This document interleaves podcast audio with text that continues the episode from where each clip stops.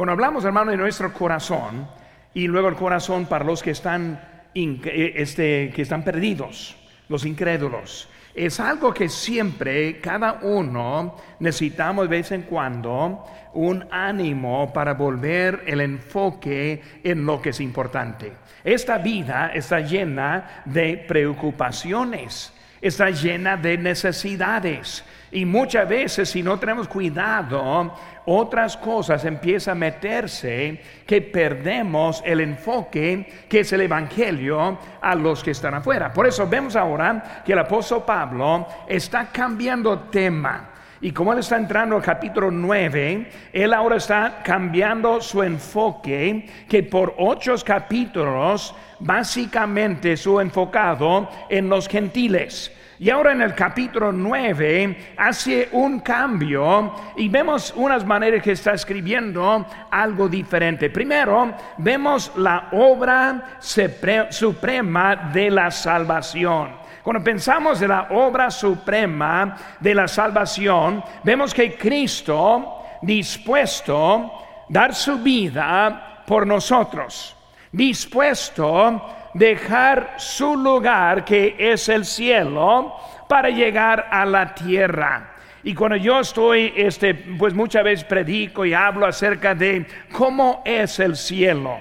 Y cuando uno está viendo cómo es el cielo, entiende qué tan bonito va a ser ese tiempo allá. Alguien que muere, que deja este lugar para ir al cielo, muere en Cristo, está en un lugar que ni podemos imaginar. Ellos jamás quisieran dejar ese lugar para volver acá. Y nosotros vemos que Cristo, dejando su majestad, dejando su posición, para humillarse a tomar esta carne con nuestros sentimientos y vivir en esta vida para darnos la salvación. Es algo que increíble para pensar lo que Cristo hizo por nosotros. Y Él lo hizo solamente por la gracia de Dios.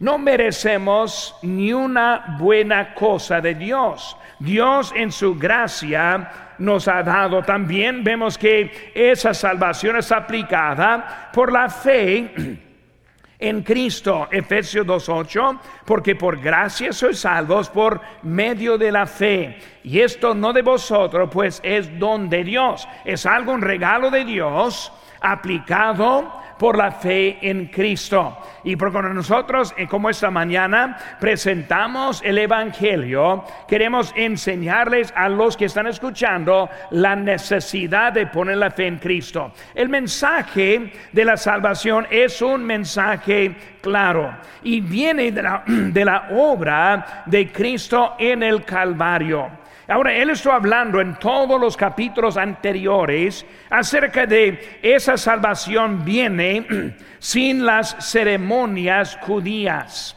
Cuando él está hablando, enseñando y escribiendo en Romanos, siempre está diciendo la circuncisión no es necesaria.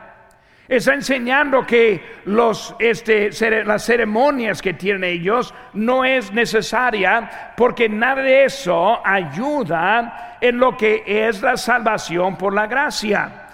Por eso vemos que las ceremonias en sí no están mal. Cuando Él está en contra de eso, está en contra con un solo propósito, que es el propósito de la salvación. Ejemplo, en Hechos 16.3 dice, quiso Pablo que éste, hablando de Timoteo, fuese con él. Y tomándole, le circuncidó por causa de los judíos que habían en aquellos lugares, porque todos sabían que su padre era griego. Ahora, si la circuncisión era mal, no hubiera circuncidado a Timoteo. Desde que él está haciendo eso, demuestra, no está mal lo que los judíos hacían, pero lo que hacían eran mal aplicado, y vamos a ver eso más adelante en ese pasaje. Por eso lo que hablamos de salvación, hay nada que puede estar. Ahora, ese también vemos de esas ceremonias fueron dadas a los judíos por el mismo Dios. Pues ¿cómo es que Dios va a enseñarles algo que no es bueno. Por eso hablando de las ceremonias, no son malas, pero no son parte de la salvación. Lo que estuvo es poniendo énfasis en los primeros ocho, ocho capítulos acerca de que no es eso. Por eso, la salvación sin las ceremonias judías, también sin las obras. Cuando hablamos de las obras, hay religiones que aplican las obras junto con la fe. Por eso unos creen, pues que yo pongo la fe, pero yo tengo obras que tengo que obedecer. Si no obedezco, no puedo ser salvo. Hay unos que ponen esa mezclada en la salvación. Hay otros grupos que enseñan que sin el bautismo, como tenemos el bautisterio, tenemos ahora esta mañana cuatro que fueron bautizados, sin el bautismo tampoco puede ser salvo. Por una mezclada que no puede entrar con la salvación. Pero no solo eso, sino también la mezclada para mantener la salvación. Si uno cree que es posible perder la salvación, está diciendo que sus obras le van a, mantener. Por eso es otra manera de mezclada de las obras en la salvación. Por eso, obras en ser salvo y obras para mantener ser salvo es lo mismo cuando hablamos de las obras. Simplemente si la salvación es sin las obras, por la fe en Cristo, tampoco habría manera para perder esa salvación. Por eso Él ahora está hablando de todo eso en esos capítulos. Ahora, nuestro texto se trata con los judíos. Como digo, Él está siempre hablando con los gentiles, pero algo pasó aquí con Pablo para cambiar su tema. Y ahora está cambiando el tema hasta los judíos. Pues algunos comentaristas creen que Pablo está haciendo muy claro quiénes serán los destinarios de la salvación. Pues él quiere estar bien claro. No es una salvación por los, los gentiles y otra salvación por los judíos. Por eso algo pasó que ahora está poniendo la atención en el hecho de que los judíos también. Por eso está poniendo eh, este en lo que se hacían. Probablemente los judíos pensaron que hubo dos planes para la salvación. Bueno, los gentiles sí lo necesitan. Los gentiles, pues así están hasta que los primeros discípulos, los apóstoles, eh, se quisieron aplicar las leyes judías también a los gentiles. Por eso él ahora está aclarando que no hay dos planes. No hay un plan para los judíos y otro plan para los gentiles. Pues vemos que es lo que está haciendo. Eh, por eso capítulo 9, eh, más bien empieza una pausa para aclarar su mensaje. Capítulo 9 revela el corazón de Pablo. Los judíos, que son su pueblo Pablo es conocido como el apóstol a los gentiles, pero también tuvo una carga para todos, pero también especialmente a su propio pueblo. Porque cuando vemos a Pablo y siempre hablamos y pensamos en los gentiles, Él es el apóstol que nos trajo a nosotros el Evangelio. Era Él quien dejó de Jerusalén para ir hasta lo último de la tierra. Cuando hablamos de nuestra salvación, nosotros entendemos que Pablo es Él quien hizo mucho para mover el Evangelio a todos. Bueno, cuando pensamos en eso, vemos lo que él dijo en este Romanos 1.16. Dice, porque no me avergüenzo del Evangelio, porque es poder de Dios para salvación a todo aquel que cree, al judío primeramente y también al griego. Está poniendo énfasis al judío primeramente. ¿Por qué? Pues porque primeramente llegó a los judíos. Jesucristo judío, nacido en Belén, al lado de, Jerusalén. Él ahora está llegando. Cuando Él viene un día, Él va a volver a su pueblo, Israel. Él va a reinar en Jerusalén. Porque cuando hablamos de ese pueblo, dijo a ellos primeramente, pero también a nosotros. Por eso no es como que nosotros fuéramos segunda clase, pero nosotros no somos judíos. Gracias a Dios por su gracia, Él nos ha incluido a nosotros en la salvación. Por eso Pablo está hablando ahora y ahora en vez de hablar a nosotros y acerca de nosotros, siendo gentiles, él ahora está cambiando el enfoque a los judíos. Ahora Pablo revela este, la verdad. La verdad es emocionante para cualquier persona que sea salvo por gracia. Cuando pensamos en la salvación y la eternidad, me emociono. Me emociono pensando que la trompeta puede sonar en cualquier momento. Esta semana estuve sentado leyendo mi Biblia en la mañana tempranito y nomás hice una pausa pensando, cualquier momento, esa trompeta va a sonar. E-, es emocionante. Es algo que, hermanos, estamos al punto de pasar la gloria con Dios en su lugar. Por eso cuando hablamos es, emocionante para nosotros, pero también la misma verdad es terrible para el incrédulo. Y cuando hablamos del incrédulo, especialmente para el judío incrédulo. Cristo vino a lo suyo, pero ellos rechazaron a Cristo. Pablo nos muestra un corazón que nosotros debemos tener también para los incrédulos. Bueno, quiero que eh, se sigan conmigo, hermanos, ahí en las notas y luego esta tarde quiero hablar un poco acerca de su corazón y como Él está viendo a su pueblo y como nosotros debemos tener lo mismo para nuestro pueblo también. Por eso vemos ahora, número uno, la obligación de alcanzar a los que no conocen a Cristo. La obligación de alcanzar a los que no conocen a Cristo. En tres semanas, dos semanas tal vez ahora, está llegando muy pronto, tres semanas yo creo, ese, vamos a tener la conferencia misionera. Le animo que aparte esos días, es domingo, lunes y martes. Muy bien, tres días que vamos a estar aquí juntos porque vamos a ver la necesidad.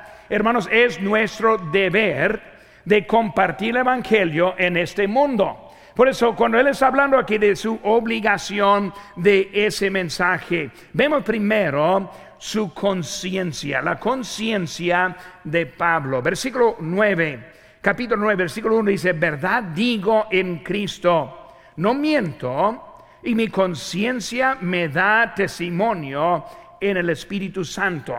Este texto, versículo 1, trae unas frases palabras que dice que para mí es algo muy interesante que quiero que estemos viendo. Primeramente, vemos en su conciencia, este, vemos su aclaración. Él dice, verdad digo en Cristo. Verdad digo en Cristo. Está aclarando. Yo estoy hablando de verdad. Estoy diciendo algo importante. No es una sugerencia, una verdad que estoy diciendo. Pues comienza con su conciencia, está hablando de, la verdad. Bueno, vemos su testimonio de Pablo en Hechos 22, versículo 20, dice, y cuando se derramaba la sangre de Esteban, tu testigo, yo mismo también estaba presente y consentía en su muerte y guardaba las ropas de los que le mataban. Pero me dije, me dijo, ve, porque yo te enviaré lejos a los gentiles. Pablo ahora está viendo y su propio testimonio, él entendió la maldad que había hecho, él entendió que un siervo, con siervo del Señor, es su presente, estuvo animando, estuvo guardando hasta lo que, lo que le sobraba para poder matar a ese siervo. Pero está hablando ahora de eso, Dios me ha enviado a los gentiles. Nosotros en nuestra vida, hermanos, merecemos nada. Nada. No somos salvos porque somos buena gente. Semana que entra, voy a trayendo un mensaje de que siguen eso también, de que, de que nosotros somos salvos, no tenemos bendiciones porque somos tan buenos. Tenemos bendiciones por la gracia de Dios y nada más. Pero nosotros no merecemos nada. Merecemos el infierno. Merecemos la vida de los que viven en Gaza, los que están sufriendo, buscando ni sabiendo qué hacer. Merecemos esa, esa vida. Por eso Dios nos ha dado algo simplemente por su gracia. Por eso busquen con mis hermanos ahora el libro de Hechos capítulo 13. Por favor, Hechos capítulo 13, poniendo una separador, un separador aquí en Romanos 9. Ahorita vamos a volver aquí. Pero vemos aquí en Hebreos 13. Vemos las circunstancias del Pablo. Hebreos 13, versículo 44 dice, el siguiente día de reposo se juntó casi toda la ciudad para oír la palabra de Dios. Pero viendo los judíos la muchedumbre, se llenaron de celos y rebatían lo que Pablo decía, contradiciendo y blasfemando. Entonces Pablo y Bernabé, hablando con denuedo, dijeron, a vosotros a la verdad era necesario que, se os hablase primero la palabra de Dios, hablando ahora con los judíos, mas puesto que la desecháis y no os juzgáis digno de la vida eterna. Y aquí nos volvemos a los gentiles, porque así nos ha mandado el Señor diciendo, te he puesto para luz de los gentiles, a fin de que seáis para salvación hasta lo último de la tierra. Porque cuando está hablando Pablo, su conciencia, recordando ahora, él está hablando a los judíos de nuevo, los judíos que habían rechazado, los judíos que también apedrearon a Esteban, los judíos ahora que están en contra de lo que él está haciendo. Los judíos que no son sus amigos, más bien son sus enemigos. Son los que siempre están detrás de, la multitud moviéndoles a rechazar la palabra de Pablo. Y por eso él está hablando acerca de eso. Y luego dice la otra, la otra este, frase aquí en, en nuestro pasaje, volviendo aquí a Romanos 9, dice ahora simplemente no miento. No miento. ¿Qué, palabra? ¿Qué, ¿Por qué dijo no miento? Digo la verdad, pero no miento.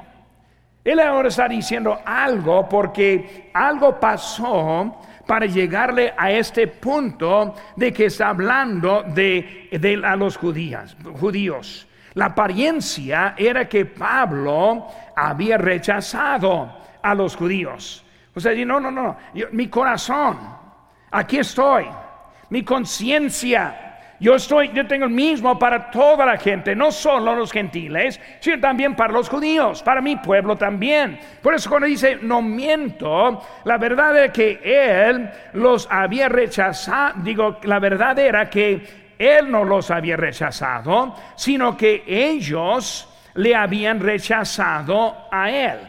Y por él está hablando con ellos y ellos como cambiando el tema. Nunca he tenido un problema con alguien que hace algo y luego echa la culpa a uno mismo. Así lo que pasó con él. Ese, él estuvo predicando, fue rechazado. Bueno, les dejo a ustedes, voy con los gentiles. Y volvió a él rechazando. No, él no rechazó, sino ellos.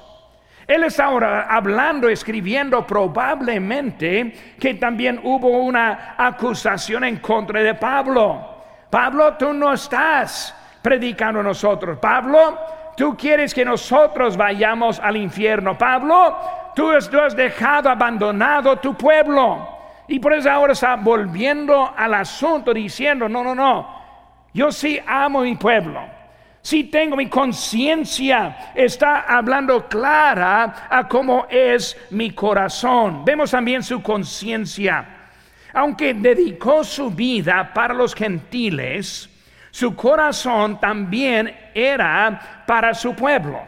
Por eso Pablo no era simplemente a los gentiles, sino al mundo, recordando Cuando él entró en cualquier ciudad, primera cosa que siempre hacía es que él fue a la sinagoga. Él siempre fue a los judíos. En cada ocasión los, los judíos rechazaban. Y luego él dejó a la sinagoga y luego fue al pueblo. Así se, fue su manera, vez tras vez tras vez. Pero vemos, hermanos, que él tuvo esa apariencia de eso, su conciencia. La conciencia, hermanos, es un sentido del bien y del mal. La conciencia es un sentido moral. Es nuestra cuna de nuestros morales. Por eso cuando hablamos de nuestra vida, no tenemos conciencia. Un hombre con conciencia no va a, buscar otra mujer en la calle dejando a su esposa por la conciencia. Si tiene conciencia que trae moralidades, él no va a hacer tal cosa. La conciencia es lo que Dios puso en nosotros para guiarnos y ayudar nuestra vida. Es como una voz interior. Cuando hablamos de conciencia y nosotros vemos, y especialmente hablando, de los que creen en la evolución, nosotros humanos somos los únicos con una conciencia. Las bestias no tienen conciencia, animales no tienen conciencia, tienen instintos, saben que necesitan comer, saben lo que necesitan al momento, pero no tienen conciencia para considerar lo que está bueno y lo que está mal. Cualquier cultura en este mundo tiene su regla y sus formas en lo que está bien y lo que está mal. La mayoría de eso está gobernado por esa voz interior que es la conciencia. Por eso está hablando de su conciencia. Mi conciencia primeramente, ¿qué es eso? Mi conciencia sabiendo que mi pueblo está en camino al infierno, que mi pueblo ha rechazado al Mesías que mi pueblo no recibe el Evangelio. Y aunque Dios me ha enviado a los gentiles, todavía mi conciencia está aclarando lo que está bien. En esta tarde, lo que estoy trayendo, tratando de hacer con nosotros es tener una conciencia, una conciencia, un entendimiento. Sí, entendimiento de que los que pasaron hoy con nosotros, que no conocen a Cristo, necesitan conocerle. Una conciencia con los que estamos trabajando, colaborando que sin Cristo van a ir al infierno. Una conciencia, algo para entender su esa necesidad. Una conciencia que nos va a traer el jueves a la ganancia de almas o el sábado un otro día también. No vamos a dejarlo desde que ya llegamos al día de amigo, sino que ahora vamos a seguir en la misma cosa con conciencia. La conciencia es algo que mantiene una carga, pero desde nosotros mismos entendiendo lo que necesitan tener. Pues habla de su conciencia, pero también de su corazón. Cuando habla de conciencia, como un misionero que va a un campo nuevo, y yo pasé 34 años en México como misionero. Yo amo a México. Yo siento que soy mexicano. Yo sé que no soy, pero siento que sí. Mis hijos piensan que son mexicanos. Y por eso así es mi corazón. Pero todavía tengo corazón para mi pueblo, para mis amigos de antes.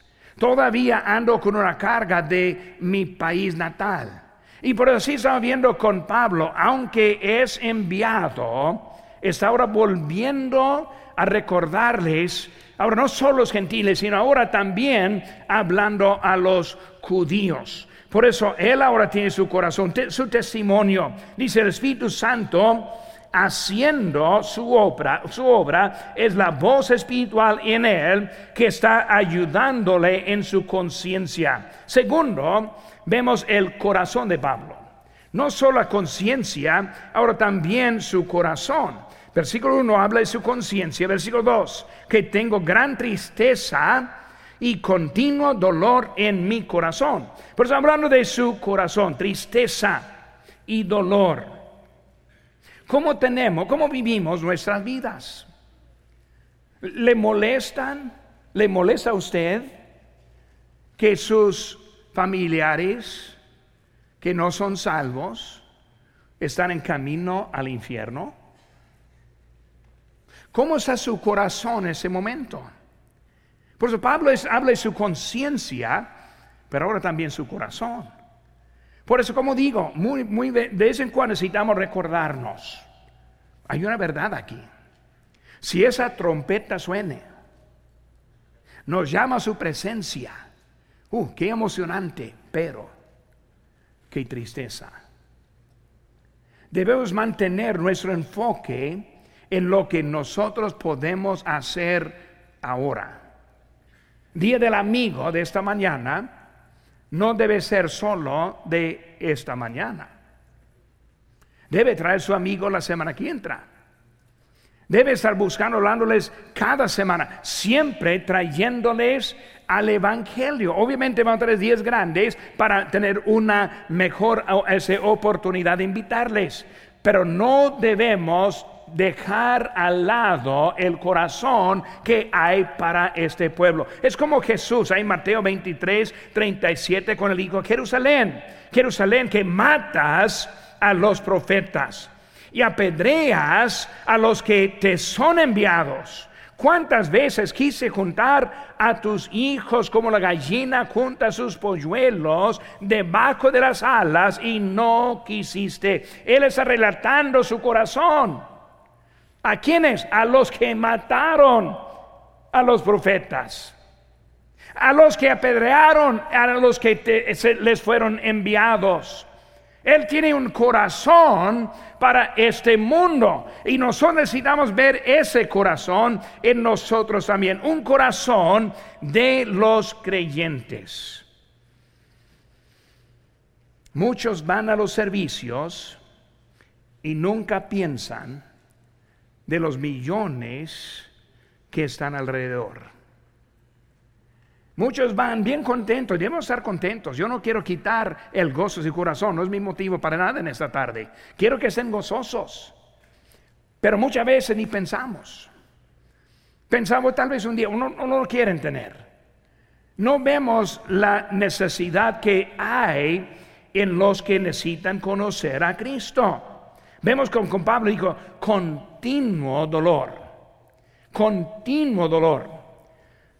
Despertó a la mañana, se levantó con un dolor, se acostó la noche con un dolor, todos los días un dolor, yendo a, a las sinagogas, ellos rechazando un dolor. Tengo dolor porque no quieren aceptar al Mesías, a Cristo quien murió por ellos. Un dolor que no quieren arrepentirse de sus pecados un dolor que no quieren cambiar. Hermanos, necesitamos vivir con dolor. Señor, dame dolor. Señor, yo no quiero estar contento en mi vida cuando hay otros que no conocen a Cristo. Y de eso vemos número tres, es la carga. Una carga tremenda que tuvo el apóstol Pablo, versículo 3 porque deseara yo mismo ser anatema, separado de Cristo, por amor a mis hermanos, los que son mis parientes según la carne. Su carga. Una carga de este grado. Hay cosas de la Biblia que nunca vamos a comprender. Nunca vamos a comprender cómo Dios dio a su Hijo a morir en la cruz del Calvario por nosotros. Nunca vamos a comprender ese amor, no vamos a comprender. No vamos a comprender, Esteban. Señor, no ponga carga a ellos. No vamos a comprender el corazón de Pablo y la carga hasta él era voluntario ir al infierno por sus parientes. Pero nosotros ni una carga tenemos muchas veces. ¿Cuántas veces oramos, Señor, si necesitas darme una enfermedad para ganar a alguien, está bien. Señor, si tú quieres quitar mi vida o la vida de alguien más en mi familia, si es para tu bien, aquí estoy. Cuando hablamos de ellos, hablando de algo mucho más severo. Pero nosotros muchas veces ni estamos pensando de lo que Dios está pasando en nuestras vidas. Muchas veces viene y siempre viene con propósito que Dios tiene para Él. Pero nosotros pensamos en eso. No estamos pensando en los que están alrededor. Aquí vemos el corazón de Él que está hablando. ¿Cómo está su carga? Número dos, hermanos. Vemos segundo la oportunidad que Israel había perdido de conocer a Cristo. La oportunidad que ellos perdieron. Primero fue un pueblo escogido, versículo 4, que son israelitas de los cuales son, y luego vemos lo que estamos viendo ahora enseguida, un pueblo escogido. Por eso Israel había tenido muchos beneficios de Dios. Cuando vemos Israel, hay que recordar, la tierra les fue dada a Israel por medio de Abraham. Abraham fue el escogido, dijo Dios, esta tierra te la doy para siempre. Por eso, como dije esta mañana, no es tierra de Palestina, hablando donde vive Israel. Es el pueblo, es del pueblo Israel, dado por Dios hace más de cuatro mil años atrás. Desde que alguien toma posesión, no cambia quién es el dueño. Yo lo creo. Si alguien entra en mi casa y dice, bueno, yo no voy a tomar por posesión, no, no, no, yo voy a pelear. Por eso, ¿cómo es que nosotros no entendemos muchas veces lo que Dios está haciendo? Pero vemos ahora este pueblo escogido con beneficio. Vemos ahora esas palabras que vemos. Número uno es la palabra adopción. Su adopción, hermanos, fue diferente que nuestra adopción. Cuando hablamos de la adopción de Israel, fue una adopción este, física. Ellos fueron elegidos físicamente. Por eso Abraham y un pueblo de Abraham, una nación. Por eso cuando hablamos de diferencia entre espiritual y físico, vemos que físico eran de la adopción, espiritual no. Físico les dio el lugar. Físico les dio ciertos beneficios. Físico les dio la tierra en donde están. Pero espiritual es lo que nos da la vida eterna. Por eso, en su adopción no les dio vida eterna. Su adopción no les dio el hogar celestial. Eran perdidos en su nacimiento. Pero es el pueblo de Dios. Ahora no tengo tiempo para entrar en profecía, pero Dios escogió a Israel. Y luego va a terminar con Israel. Porque cuando venga Cristo la segunda venida, va por su pueblo Israel. La Biblia enseña que van a reconocer al Mesías que habían rechazado y le van a recibir como su Salvador. Van a ser eh, ese ganadores de almas hasta un número de 144 mil. Escuchen testigo de Jehová. Eso refiere a los judíos, no, no los testigos. Vemos que ellos van a estar ganando a todo el mundo, mucho mejor que nosotros. Está hablando del futuro. Pero en este momento vemos que Él está hablando de la adopción. ¿Por qué? Porque fueron escogidos. Una adopción externa, un propósito de mostrar al mundo quién era Dios, un propósito de presentar al Hijo de Dios, el Mesías, un propósito de traerle otra vez para nosotros también. Segunda palabra que vemos es la palabra gloria. Gloria. Hablando ahora de los judíos. Vemos ahora su adopción físicamente, eran escogidos. Cristo vino este, a este mundo a través de judíos. Ahora vemos ahora también su gloria. Cuando hablamos de su gloria, vemos la presencia de Dios a ellos. Éxodo 40, 34 dice, entonces una nube cubrió el tabernáculo de reunión y la gloria de Jehová llenó el tabernáculo. Gloria. Cuando vemos al pueblo de Israel, ellos experimentaron la gloria. Ellos mismos vieron la nube descender. Ellos mismos conocieron a Dios en una forma diferente que nosotros lo conocemos. Sí lo, lo conocemos en una manera real en nuestra vida, pero no hay nubes ahora encima del Walter Center en esta tarde. Vemos que con ellos vieron algo de gloria diferente que, que los demás. Dirección también de Dios. Era una dirección directa. Éxodo 13, 21 dice, y Jehová iba delante de ellos de día en una columna de nube para guiarlos por el camino y de noche una columna de fuego para alumbrarles a fin de que anduviesen de día y de noche. ¿Cuántos buscan la dirección de Dios en su vida? Ahora, Él les puede mostrar bien clara también, pero no espera un nube, no espera una columna de fuego. No, sale en esa noche, pues Padre, ahora Señor, dame la nube para enseñar. enseñar. No, Él no enseña de esa manera. Era una gloria que solo los judíos pudieron ver.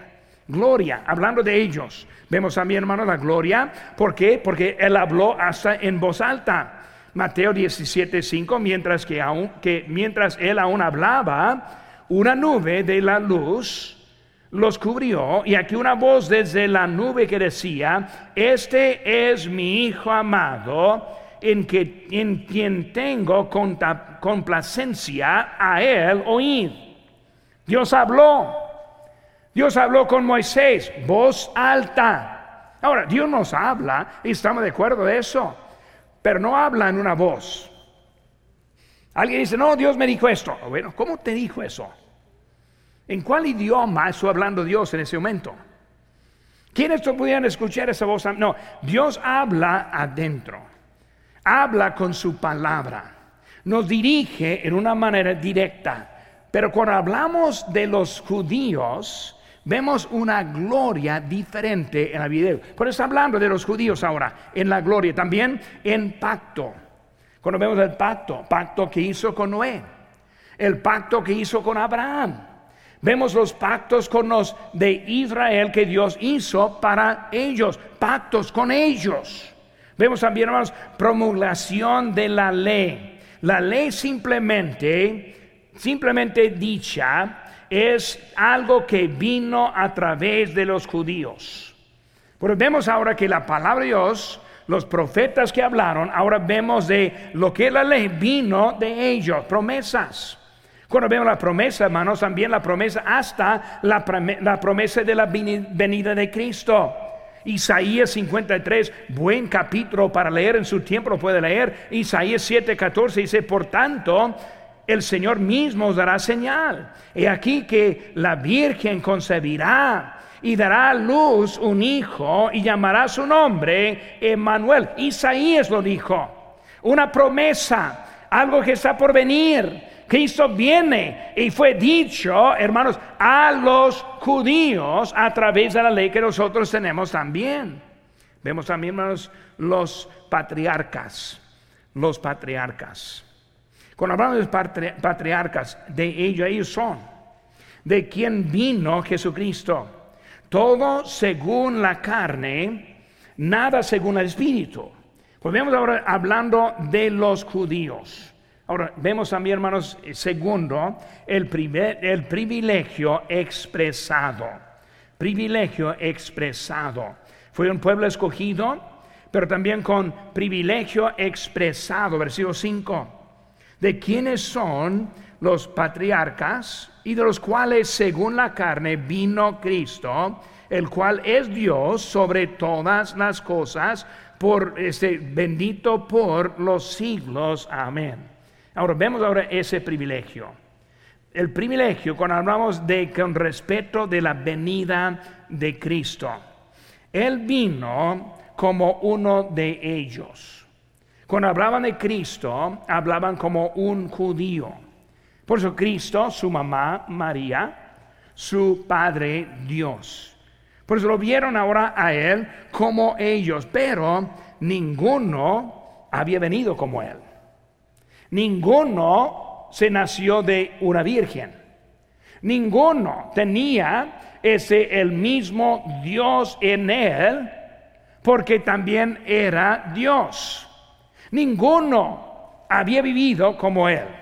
Cuando vemos el Antiguo Testamento, muchos, David, corazón tras Dios, pero también uno que, que pecó.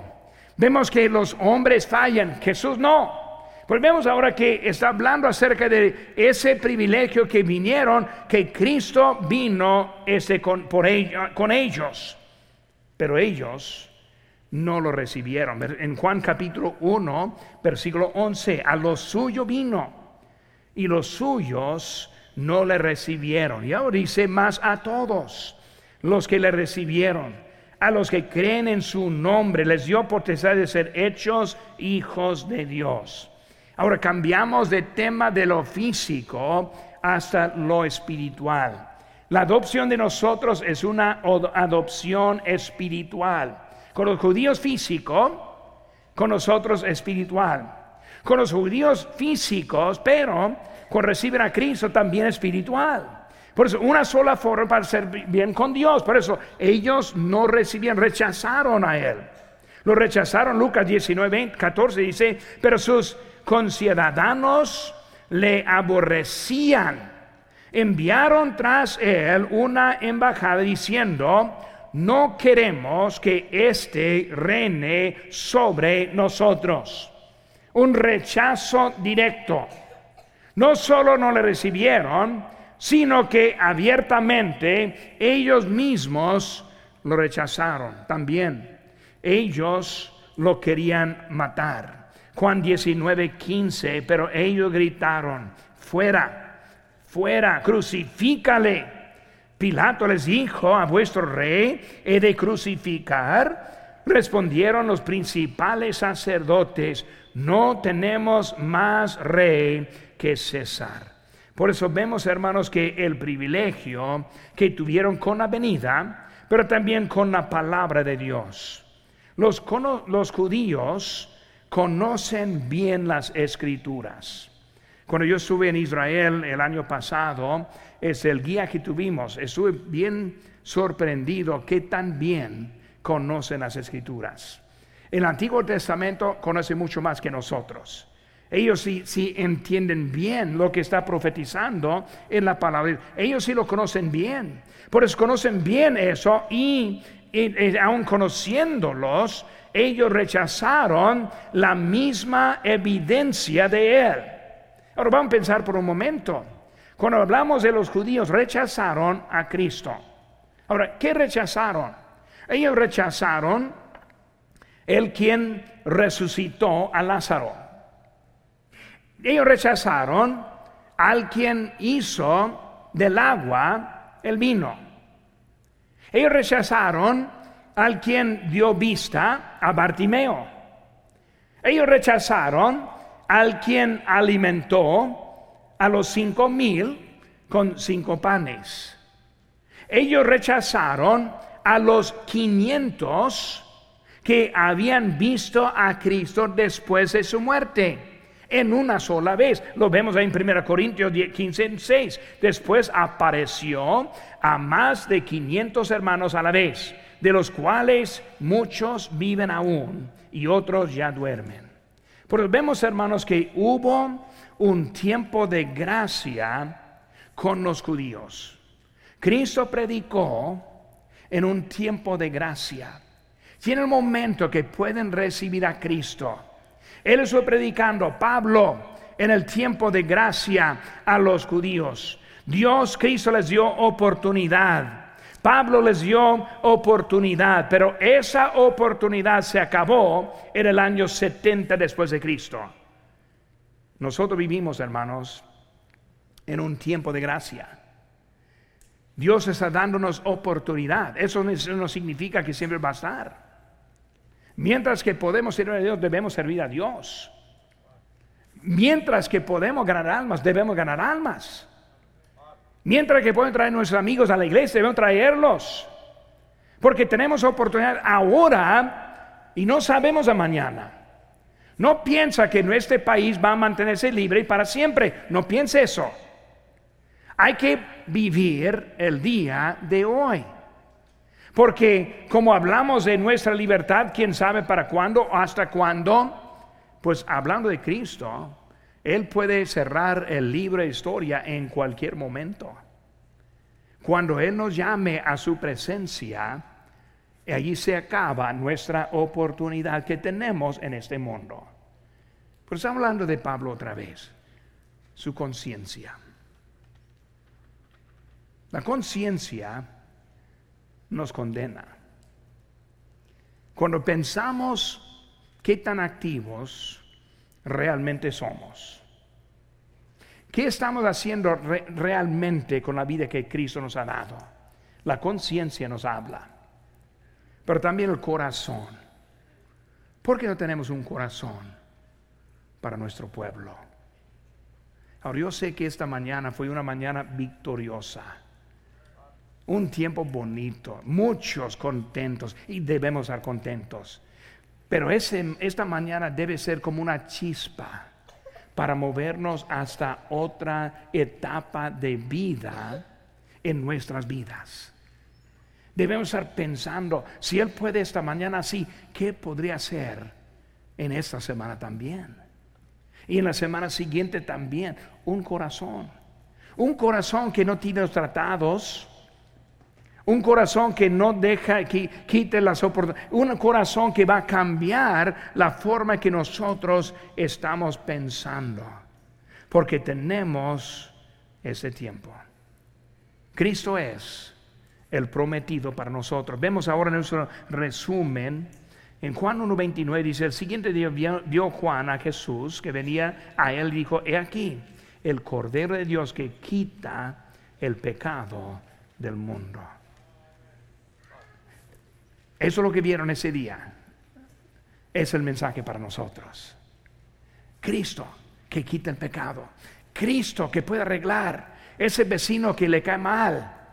Cristo le puede cambiar. Por eso vemos, hermanos, que Cristo es el quien hace la diferencia. Vemos, hermanos, en Mateo 28 y 18, el poder. Jesús les acercó y les habló diciendo, toda potestad me es dada. Es el que viene como rey de reyes como Señor de señores. Lo que nosotros necesitamos es una conciencia y un corazón para las almas que están alrededor. Por eso con este día tan glorioso, tan bonito, yo soy un pastor hispano muy contento en este momento. Yo estoy viendo ahora en esta semana mucha oportunidad de movernos rápido. Porque se enfrían. No van a volver. Si no estamos tras de ellos, no van a volver. Por eso ahora tenemos una tarea muy grande, pero estoy tan contento con lo que Dios hizo con nosotros. Pero no quiero perder mi corazón. No quiero perder mi conciencia. Quiero mantener lo que pasó esta semana para que siga pasando en nuestras vidas. Es lo que pasó con Pablo. Él llegó en ese capítulo, no sabemos exactamente por qué, pero cambió tema de los gentiles no necesitan nada de la ley, pues solo fe en Cristo, así todo bien.